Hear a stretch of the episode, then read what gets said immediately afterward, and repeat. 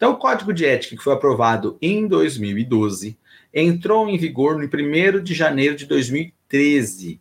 E ele revogou o Código de Ética de 2003. Vocês estão vendo? Ó? O Código de Ética Odontológico, ele já tem aí, pessoal, 10 anos que ele está em vigência. 10 anos. Certo? Então, ele entrou em vigência em 1 de janeiro de 2020 e 2013, e ele agora, em 2023, fez 10 anos. Vejam, ele não tem validade. Ele só vai perder a sua validade quando entrar um código de ética mais atual, renovado, que revogue esse código anterior.